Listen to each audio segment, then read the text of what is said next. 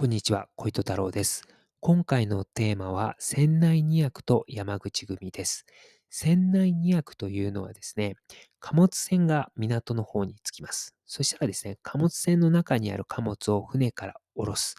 逆に、えー貨物を船の中に積み込む。この貨物のですね、えー積み下ろし作業のことを船内二役と言ったんですね。で昔はですね、貨物船のような大きな船っていうのは、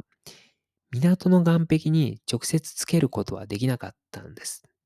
というのも、昔の港はですね、水深が浅いんですよ。で逆に、貨物船のような大きな船っていうのは水深が深くないと岸壁につけることができない。なので、昔はですね、岸壁から離れたところ、まあ海の上ですよね。で、えー貨物船はですね、怒りを下ろしてこう停泊していました。で、沿岸から橋家っていうね、特殊な船を出してですね、で、その橋家にはですね、作業員が乗っていて、で、その作業員が停泊している船まで着いたらですね、船の方に乗り込んで、えー貨物をですね、橋家の方に下ろしていくということをしていました。で、逆はですね、えー沿岸からですね、えー貨物をですね、橋家に乗せて、で、貨物を乗せた橋家が停泊している船の方まで行って、橋家から船の方に貨物を積んでいくということをしていました。なので、昔の船内二役っていうのは、厳密に言うと、貨物船と橋家の間の、まあ、貨物の積み下ろしのことを、えー言いました。で、港湾二役はですね、船内二役の他に沿岸二役というのもあるんですね。この沿岸二役っていうのは、まあ、主に橋家と、えー岸壁というか、まあ、あの沿岸ですね。本当陸地と、まあ、橋家の間の、まあ、貨物の積み下ろしのことを言いました。で、山口組の話に入ります。で、山口組は1915年に結成されたんですね。で、結成時の山口組っていうのは、神戸港の二役組織でした。で、えー1946年からですね、3代目の田岡和夫組長体制が始まるんですね。で、この、えー田岡和夫組長体制ではですね、港湾二役の中でも特に船内二役にこう特化していったんですね。というのもですね、神戸港の港湾二役ではですね、もうすでに沿岸二役の方が他団体に抑えられていたんですよ。なので、えー山口組はですね、まあ、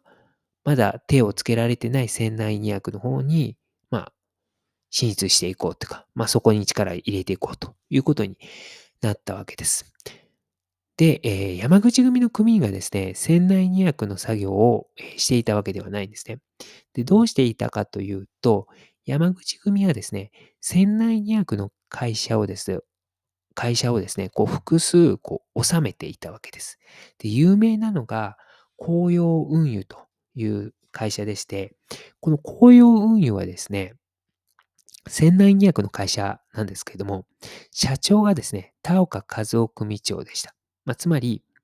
えー組織のトップは山口組の、えートップがつくということですね。あのーまあそういった形で、まあこう、今で言うとフロント企業ですね。まあそういった形で、えー船内二役の会社をこう、支配していたということです。で、船内二役の会社はちゃんと合法的に活動するんですよ。で、そこで合法的に得たお金を、まあ、山口組がこう吸い取っていくということですね。